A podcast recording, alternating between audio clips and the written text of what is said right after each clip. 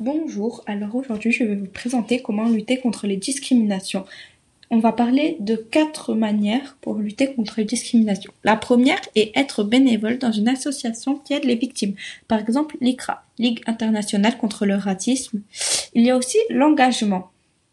Après, la deuxième manière de lutter est le droit, avec les sanctions et les lois.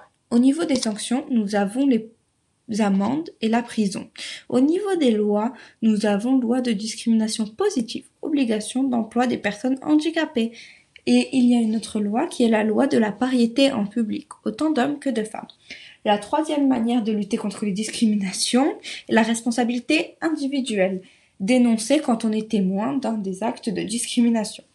Et la quatrième et dernière manière de lutter contre la discrimination est l'éducation et l'information.